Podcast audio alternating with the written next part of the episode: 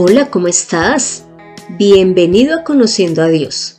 Mi nombre es Consuelo Gutiérrez y te estaré acompañando en este podcast, en donde conocerás más de Dios y cómo llevar a la práctica tu vida de fe.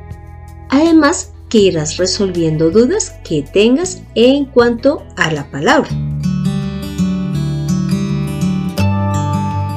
Te cuento que hoy continuaremos con Juan en el capítulo 11 y vamos a leer del versículo 28 al 37. Sin embargo, antes deseo hacerte un recuento de lo que hemos visto en el capítulo 11 de Juan. Y lo primero es que existe una familia compuesta por Lázaro, Marta y María y resulta que Lázaro ha enfermado. Y pues las hermanas mandan la razón a, Jesús, evidentemente con el deseo de que Él vaya y lo sane. Pero ¿cómo te parece que Jesús explica primero que la enfermedad de Lázaro no va a ser para muerte, sino para la gloria de Dios y de Él mismo? E incluso se queda dos días más en el lugar donde está. Luego ya decide ir a Betania y los discípulos le dicen, pero venga, si antes lo querían apedrear allí, cómo es que va a volver a, ir allá a Judea. Y resulta que Jesús les explica que es que Él es la luz y mientras haya luz, lo que hay es que trabajar. Eh, pues en la obra de Dios. Y luego les informa a sus discípulos que Lázaro ha muerto, pero que Él se alegra de no haber estado allí, es decir, de no haberlo sanado, porque esto va a ayudar a que sus discípulos crean. Es decir, la muerte de Lázaro. Y bueno, ya va a Betania, allí se encuentra con Marta, que es la hermana de Lázaro, y Marta evidentemente le dice, si tú hubieras estado aquí, mi hermano no hubiera muerto. Y Jesús le contesta, Lázaro resucitará. Y ella le dice, sí, él resucitará cuando resuciten todos los muertos. Y él le dice, yo soy la resurrección y la vida. El que cree en mí, esté muerto o esté vivo, nunca tendrá muerte eterna, sino vida eterna. Y Marta le dice, bueno, porque Jesús le pregunta que si cree las palabras de Jesús, ella le dice, sí, yo he creído que tú eres el Cristo, el Hijo de Dios, el que había de venir. Y bueno, Marta se va. Y aquí es donde ya continuamos con Juan 11, del 28 al 37. Y me permito leer. Habiendo dicho esto, fue y llamó a María, su hermana, diciéndole en secreto, el maestro está aquí y te llama. Ella, cuando lo oyó, se levantó de prisa y vino a él. Jesús todavía no había entrado en la aldea, sino que estaba en el lugar donde Marta le había encontrado. Entonces los judíos que estaban en casa con ella y la consolaban cuando vieron que María se había levantado de prisa y había salido, la siguieron, diciendo, va al sepulcro a llorar. María, cuando llegó donde estaba Jesús, al verle, se postró a sus pies, diciéndole, Señor, si hubieses estado aquí, no habría muerto mi hermano. Jesús entonces, al verla llorando y a los judíos que la acompañaban, también llorando, se estremeció en espíritu y se conmovió. Y dijo, ¿Dónde le pusisteis? Le dijeron, Señor, ven y ve. Jesús lloró. Dijeron entonces los judíos, mirad cómo le amaba. Y algunos de ellos dijeron, ¿no podía éste, que abrió los ojos al ciego, haber hecho también que Lázaro no muriera? Entonces, hasta aquí vamos con esta porción de Juan 11. E iniciamos analizando cada uno de los personajes que se presentan acá. Y primero em, empezaremos con María. ¿Cuál es la actitud que ella tiene? Y vemos que fue de humildad y de obediencia, porque apenas Marta le dijo que el maestro la llamaba, ella de una vez se levantó. Y aunque entendemos que también fue porque pues se sentía demasiado triste por la muerte de su hermano y, e iba a hablar con Jesús. Entonces de una vez se levanta, se va deprisa, pero cuando llega ante Jesús se postra ante sus pies y le dice, pues lo que le está doliendo y es que su hermano ha muerto, porque él no estuvo allí para sanarlo. Pero además demuestra que creía que Jesús podía sanar a su hermano, por eso es que le dice en cuanto a su muerte debido a que Jesús no estuvo allí. Eso vamos a dejar ahí ya a María.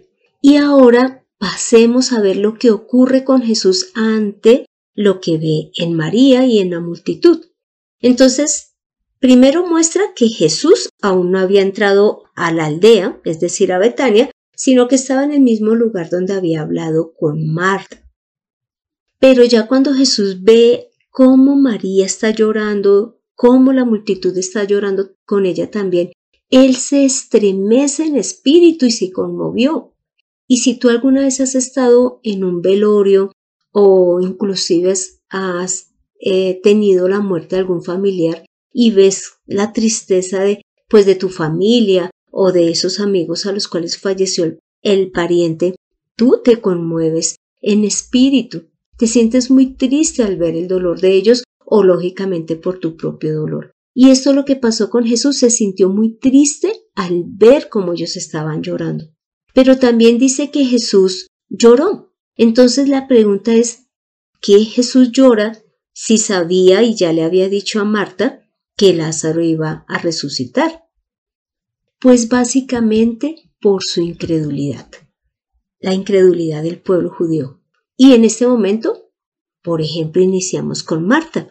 Jesús ya le había dicho en el versículo, pues hablando de las porciones de Juan 11, en el versículo 23, él le había dicho a Marta que Lázaro iba a resucitar y cuando Marta se acerca a María, le comenta que Jesús está allí y que la está llamando. Se le olvida la mejor noticia que Jesús le había dado y era que Lázaro iba a resucitar. O sea que aquí se está viendo que Marta había entendido que Jesús es la resurrección y la vida, pero no había creído que Lázaro resucitaría. Y mira que eso no ocurrió solo con Marta, sino que todo el tiempo ocurría con el pueblo judío. Inclusive me, puse a analizar en qué otro momento Jesús había llorado y estuve buscando pues versículos que hablaran del tema. Y mira que aparece un versículo en Lucas 19 del 38 al 42, en donde Jesús llora también por la incredulidad del pueblo de Jerusalén. Y dice básicamente lo siguiente, y es que es el momento, esta porción es cuando Jesús entra a Jerusalén en el burrito y que inclusive la gente pone sus mantos, pone palmas como un camino armándole a Jesús porque lo están tomando como ese rey que ellos esperaban. Le dicen inclusive lo siguiente, dice, bendito el rey que viene en el nombre del Señor, paz en el cielo y gloria en las alturas, dice ahí en el versículo 38 de Lucas 19. Y también en esa porción, ahí mismo los fariseos muestran pues su molestia de lo que le están diciendo a Jesús y cómo lo están alabando y le dicen a Jesús, díganle repréndalos a, reprenda a toda esta gente y dígales que ya no le digan más eso. Y Jesús dice, si ellos se callan, pues las piedras gritarán. Y entonces él ya está llegando a la ciudad y dice lo siguiente ya en el versículo 41 de Lucas 19.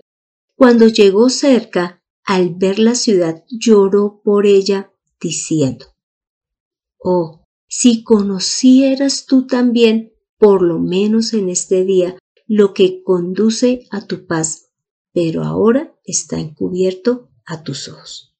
Es decir, ellos tenían al rey que vivían esperando hacía miles de años y lo tenían allí y no entendían que Jesús era el enviado de Dios y era quien les daría la paz, quien los reconciliaría con el mismo Dios. Pero también hay otro momento que quiero eh, que analicemos y está en Marcos 3 del versículo 4 al 5 y es que Jesús siente tristeza. Mira lo que allí está ocurriendo. Y es que él va a, está en la sinagoga y allí hay una persona que tiene una mano seca y, y los, como siempre los maestros y los fariseos están atentos a ver si él va a realizar algún milagro. Y entonces Jesús les pregunta lo siguiente. Dice, ¿qué está permitido hacer en los días de reposo? ¿El bien o el mal? ¿Salvar una vida o quitar la vida? Ellos guardaron silencio. Jesús los miró con enojo y tristeza al ver la dureza de sus corazones. Entonces dijo al hombre, extiende la mano. El hombre la extendió y su mano quedó seca. Entonces en esta porción bíblica que es Marcos 3, dice que Jesús sintió tristeza por la dureza de su corazón y es lo que ocurre cuando nosotros no creemos en Dios, lo que hay es dureza en nuestro corazón. Y además que, que nosotros podemos leer por eso en Ezequiel 36, 26, una promesa hermosa dada por Dios, porque Él conoce nuestro corazón, que es de piedra. Y para nosotros mostrarnos como creyentes de Dios, ese corazón tiene que ser cambiado. Y mira lo que dice entonces en Ezequiel. Les daré un corazón nuevo y pondré un espíritu nuevo dentro de ustedes. Quitaré de su carne el corazón de piedra y les daré un corazón de carne. Esta es la promesa que Dios nos está dando a nosotros. Debemos de pedirle a Dios, cambia este corazón de piedra que no me permite creer en ti y darnos ese corazón de carne para amarte y para amar también a los demás. Y bueno, en esta parte terminamos con relación a lo que ocurrió con Jesús y es que él lloró por la incredulidad del pueblo judío e inclusive de, la misma Marta. Ahora podemos pasar a ver la actitud de la multitud. Pues ahí muestra que ellos sí estaban acompañando a las hermanas, pues sabían del dolor de ellas y inclusive pues quisieron seguir a María con el fin de ir a llorar con ella al sepulcro pero se dan cuenta de la actitud de Jesús y como lo ven llorando y lo ven conmovido, ellos piensan pues que los amaba eh, bastante, en especial a Lázaro, que es quien murió. Y claro, ellos tienen razón. Jesús ya había dicho al inicio de este capítulo o había demostrado que Jesús sí amaba a esta familia, pero él ama más a Dios y la voluntad del Padre, y por eso no fue de una vez a, sanar a, Lázaro, sino que él sabe que la voluntad del Padre es perfecta y agradable y que siempre va hacia la vida. Entonces deseó cumplir primero la voluntad de Dios. Y bueno, y ellos ahí sí como que echan en cara porque dice, y algunos de ellos dijeron, no podía este que abrió los ojos al ciego haber hecho también que Lázaro no muriera. Entonces eh, como siempre ellos están viendo es el error que estaría cometiendo eh, Jesús al no haber sanado a Lázaro. Pero nosotros sabemos que Dios siempre tiene planes mejores para nosotros que lo que nosotros deseamos o inclusive le pedimos. Así que esta porción bíblica, ¿cómo aplica en nuestras vidas? Pues una de las cosas que podemos ver es que nosotros leemos las escrituras, cuando estamos en el culto escuchamos todas las promesas de Dios, pero muchas veces como son cosas que no palpamos, que no son visibles, por ejemplo cuando nos hablan de la salvación, de la vida eterna, del perdón de pecados, de que somos hijos de Dios, de que Dios nos ha dado a través de su Espíritu unos dones, unos ministerios, pues terminamos pasando la palabra de Dios por alto y no creyendo en ella, porque no empezamos a tener el comportamiento y la actitud que deberíamos de tener al recibirla. Así que, ¿cuál sería el paso a seguir?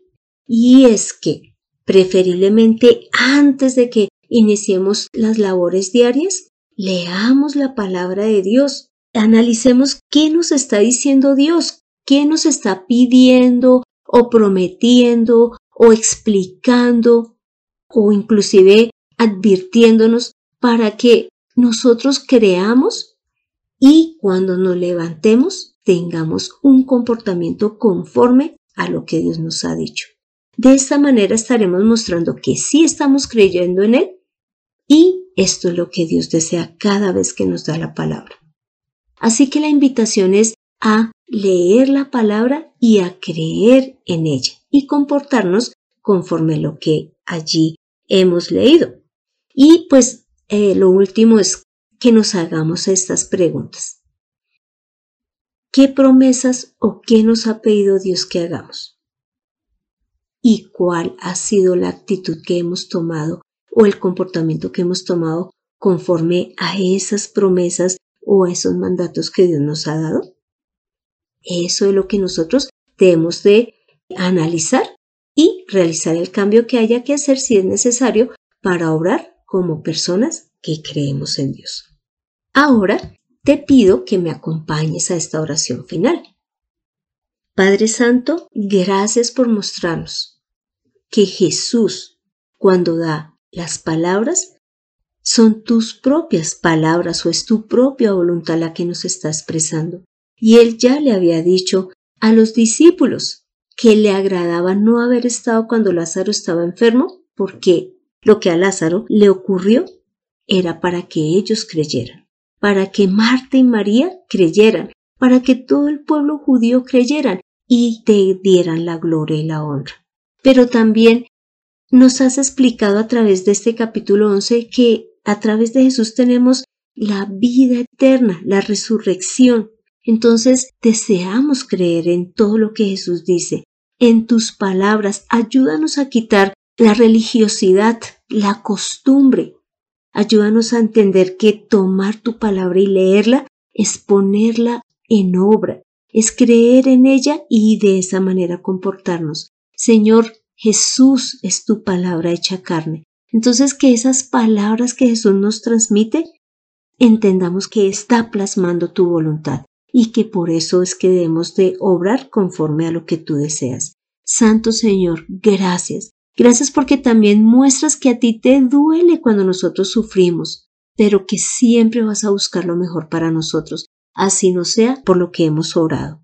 Santo Señor, a ti te damos todo el honor y toda la gloria, porque tú eres digno de toda la confianza. Padre Santo, hemos orado en el nombre de Cristo Jesús. Amén. Así que tomemos la mejor decisión.